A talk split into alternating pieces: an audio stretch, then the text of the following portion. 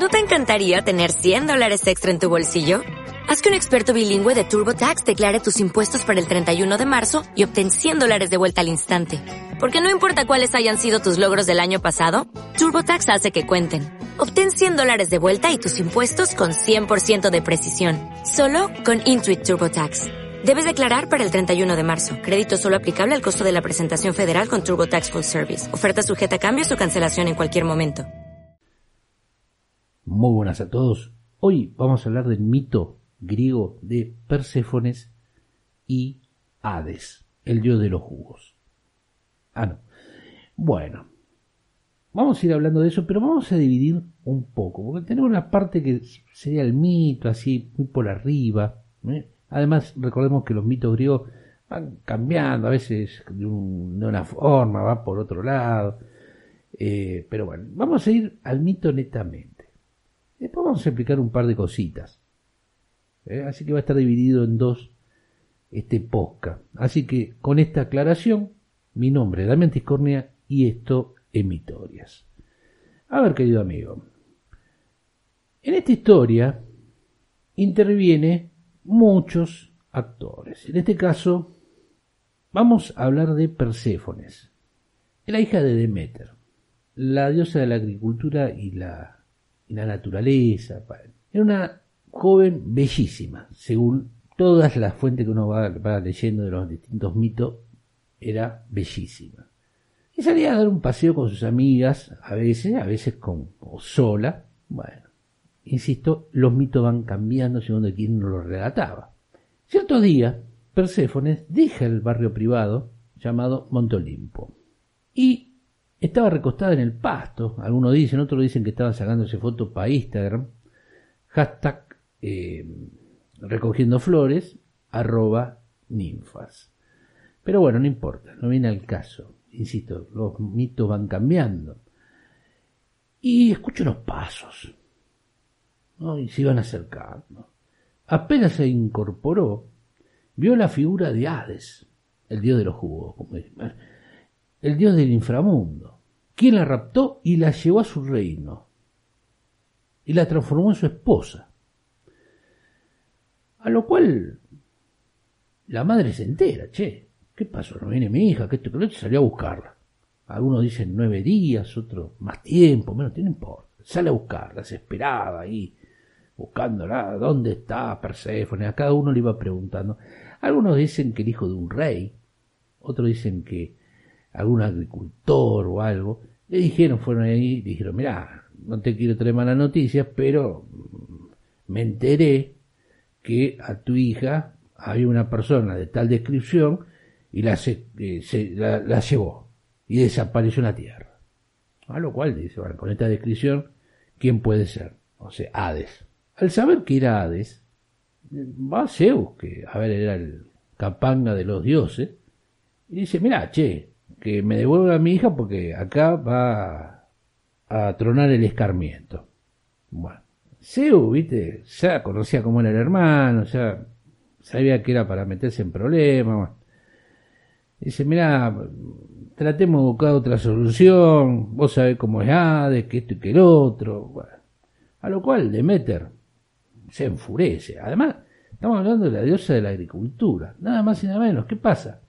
Si la planta no germina, las semillas y esto, y mueren todo lo que debe comer a la, vaca. A ver, podríamos decir que Demeter era la diosa de lo vegano. Podría ser. Pero la, venganza que se toma es que no crezca nada. A nivel de trigo, nada. Ni pasto. Entonces empieza a haber una desolación de Padre y Señor nuestro. Unos dicen que fueron varios días, otros dicen que fueron épocas duras. Recordemos que siempre los mitos se basan en, en tal vez en algo que pasó, ¿no? Alguna sequía, algún, algún mal momento de la historia. Esto fue tal vez explicado y plasmado de esta manera. Así que finalmente Seu afloja, dice, pará, se está, está pudriendo todo acá, ¿qué pasó? Dice, esto no crece, no crece nada acá, ¿no? se van a morir los seres humanos y quién nos va a lavar a nosotros que vivimos en, el barrio privado. Nadie dice. Se va al inframundo. Se toma un, Uber y se va al inframundo. a pedirle la libertad de Perséfone. A lo cual a él le dice, mira, está todo bien, pero vos sabés cómo es acá. Dice, algo que vos comés acá, en el, en el inframundo, ya no podés volver. Yo lamentablemente estoy atado de mano. Lo dice la gerencia. Bueno. A lo cual ella, algunos dicen que era una, una granada, otros dicen, no importa lo que era. Pero que había comido ahí. Supuestamente había comido eh, seis, si no me equivoco. Entonces, Zeus le sigue insistiendo, mira, está todo bien, comió ahí, yo, mira, yo soy el dios, el dios de dioses, eh, vencí a, nuestros padres, los liberé, que, que el otro me deben una. A lo cual Ade dice, mira, está todo bien, pero no sé, yo puedo hacer el ojo gordo, pero es mi esposa, dice. Bueno, entonces a Perséfone se, se llegó a este trato. Seis meses lo pasa con su esposo y seis meses lo pasa con su madre. De ahí tenemos el tema del el ciclo primavera, verano, otoño, invierno. Cuando Perséfones está con Hades, el inframundo, llega el otoño y el invierno y ahí empieza a haber una merma de estas, de estas germinaciones, de todo, todo se contrae hasta llegar la primavera en donde Perséfone visita a su madre en el barrio privado del Monte Olimpo y las cosas empiezan a florecer, a germinar, por la felicidad de la madre a ver a su hija. Esto sería la historia, la historia, esto sería el relato del mito de Perséfone y Hades, resumido, pero lo cual cabe una segunda parte. Como dijimos, la historia los dioses griegos, eran tal vez el reflejo de una sociedad, muy distante a los dioses que hoy por hoy normalmente en las grandes religiones se tiene, ¿no? Donde son impolutos, resolutivos, eh, vengativos en algunos casos, bla, bla, bla, bla. Pero no tienen las cualidades del ser humano. Los dioses del Olimpo tenían estas grandezas y bajezas según usted haya vivido más o menos y haya abierto los ojos, porque pudo haber pasado por la vida siendo un, tuerto, y no físicamente, sino mentalmente, y nada, enterarse absolutamente nada y pensar que eh, las cosas se arreglan haciendo ciertas cosas y ciertas cosas. No, no sé, eso depende de cada uno. Insisto, la edad no da experiencia, ni la juventud da innovación, se lo robamos a Gisbon eso. Pero bueno. Independientemente de esto, querido amigo, tienen esta, estas cosas los dioses del Olimpo, estas ambivalencias. Y acá tenemos, tenemos un tema. Esto pasa, pasó también, si ustedes se ponen a ver lo que es eh, lo que la Biblia, todo esto, pasa algo parecido, pero está más suavizado. En este caso, recordemos que Hades era hijo de los titanes, igual que Demeter, Estia, Hera, Zeus y Poseidón. Perséfone era hija por una relación incestuosa y de violación de Zeus a Demeter. A ver, ¿me entiende? Esto es, si vamos al caso, Hades sería el tío de Perséfones. ¿Me entiende por que estoy diciendo? O sea, todas las cosas, todo lo que viene, los complejos de Edipo, el complejo de Electra, no es porque el complejo de Edipo ya lo tienen los hombres, las mujeres tienen lo suyo también. Eh, fíjense porque tienen el complejo de Electra, fíjense por dónde vienen, no, mírenlo. Pero los griegos, antes que venga el ñato este de, de Freud a tratarnos de explicarnos ciertas cosas, ya venían explicando grandes autores, ¿eh? Eh, yo qué sé, mira lo que te digo, Aristófanes con sus comedias, las tragedias de Sófocles y muchos otros autores más. Todo esto lo hicieron los griegos hace más de 3.000 años. Eh, más o menos. Año más, año menos. Y a lo cual tenemos que tener en cuenta, insisto, ciertas cosas nosotros pensamos que estamos muy evolucionados, que estamos tan alejados de aquel que bajo un olivo, un día de primavera, escuchaba reflexionar a un tal Sócrates, ¿eh? que se codiaba con un Platón, un Aristóteles y varios más. Pensamos que estamos alejados, que hemos evolucionado, que hemos ampliado nuestra mente. Y le puedo asegurar que no es así. Todo lo que usted piensa que es innovación, ya lo pensaron los griegos, insisto, hace tres mil años. Y lo plasmaron en artes, en obras, eh, en conceptos, en pensamientos, que nos acompañan hasta la actualidad. A ver, el complejo de Edipo viene de la tragedia griega de Sófocles. El complejo de Electra lo mismo. Por eso insisto, ¿no? Los matices de los dioses griegos son estos. Yo te puedo contar la historia como te dicen en un principio, suavizándola, diciéndote, ah, sí, que este... Pero si te pones a escarbar un poco, te vas a dar cuenta que son relaciones complejas. Como el ser humano es el ser humano en esencia. Y no podemos olvidar eso. Por eso siempre decimos, ¿no? Que estos pocas te sirvan. No te voy a decir para abrir la cabeza, porque eso no, me corresponde a mí, te corresponde a vos. Pero no quedarte con algo como, como siempre decimos, ¿no? Te lo dijo, lo vi en un TikTok, lo vi en un, eh, en un blog, lo vi en... Investiga bien profundo. No me vengas a decir que la Tierra es plana, porque no saliste del planeta para ver la curvatura, pedazo de salame. Si todos los otros planetas tienen una forma más o menos redonda, ergo que nos queda. Ah, no, somos únicos los seres humanos. Eso hacía la iglesia hace 600 años. Me parece que hemos evolucionado poco, lamentablemente. Hoy por hoy pensamos que nuestras mentes son abiertas porque pensamos ciertas cosas, cuando los griegos ya lo habían hecho.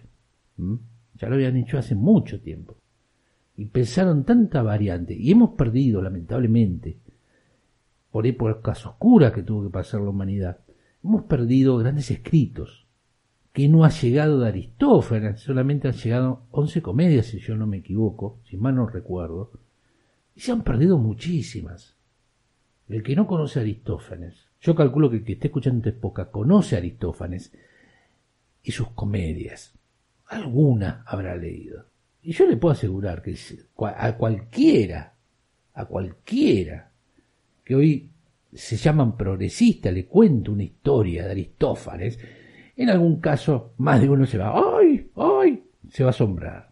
Porque hoy por hoy las mentes abiertas son más puritanos que otra cosa. O sea, usted quiere ser innovador, quiere ser progresista real, y lea los clásicos. Va a ver que no hay nada nuevo. Que usted no es el que descubrió la pólvora, lo hicieron los chinos hace muchos años. Así que bueno, es interesante este mito, porque insisto, los mitos explican y tienen la forma de explicar ciclos de vida, mm, conductas, ¿eh? Y que el ser humano va evolucionando hasta las religiones, van dejando religiones, como es el caso de la mitología griega, la nórdica, muchísimas religiones van mutando y se van dejando y se van quedando en el olvido a veces. Y tal vez en este olvido haya tenido que ver algo de Meter, eh, ya que los dioses del Olimpo no son alimentados como deberían, no hacen sacrificios ya en su nombre, y ya poco queda de eso. Tal vez la venganza de Demeter tardó un par de años, pero llegó. Eh, insisto, esto está bueno que usted es para reflexionar principalmente. Reflexione un poco y vea que lo que hoy por hoy, insisto, llamamos de avanzada, la vanguardia y todas esas nada de avanzado. Lea, por eso no me gusta el tema de ay no, hay que cancelar esto porque no lean autores rusos porque están en un conflicto con. No, no podés borrar a Dostoyevsky porque hay un conflicto con... No. No, por, no podés eliminar el capote de Gogol por un conflicto que está pasando 150 años de que estos hubiesen... Más de 100 años de la muerte de cada uno, no sé cuándo murieron cada uno de estos, pero más de 100 años seguro. O sea, me parece una estupidez. Anular a Gorky. No podemos. Para eso está la historia. Para eso tenemos que tener memoria. Y si queremos ver para adelante, miremos también un poquito, un poco, no siempre para el pasado, pero miremos y comprendamos un poco el pasado, porque si no vamos a hacer las mismas macanas del pasado. Cómo surgió el nazismo puede ocurrir si cancelamos y enseñamos lo que pasó en el nazismo. Así que si usted quiere ver, a ver, usted quiere estudiar la decadencia del imperio romano, puede leerse los libros de cosas de la decaída del Imperio Romano, que son unos siete capítulos hermosos encuadrados que se van mostrando la columna como va en decadencia. O puede leerse el satírico. Cálculo que el satírico le va a mostrar más la decadencia, está, está completo, pero no importa. Le va a mostrar más la decadencia del Imperio Romano que leyendo los otros tomos de la decadencia del Imperio Romano.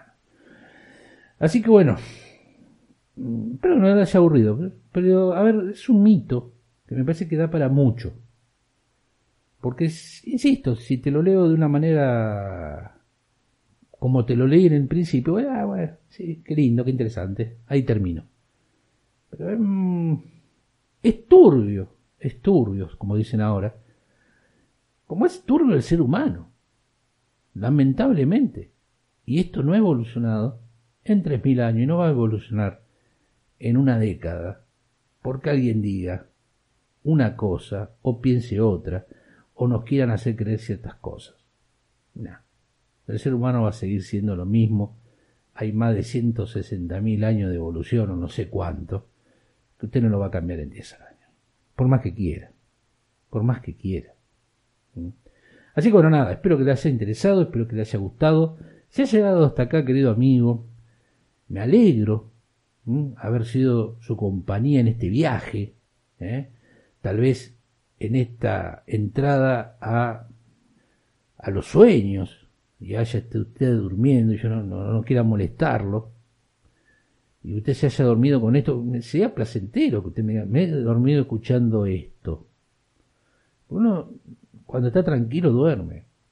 No por aburrimiento, sino por, por tranquilidad, pues le agrada, se siente cómodo y duerme. Eso dijo una persona una vez que en una reunión que se quedó dormido. Y salir de una forma aidiosa fue esa. Le agradezco mucho que nos haya acompañado hasta acá, en la circunstancia que sea. Así que nada, nos vamos despidiendo, haciendo mutis en el foro y diciendo larga vida y prosperidad, y que el destino no los alcance.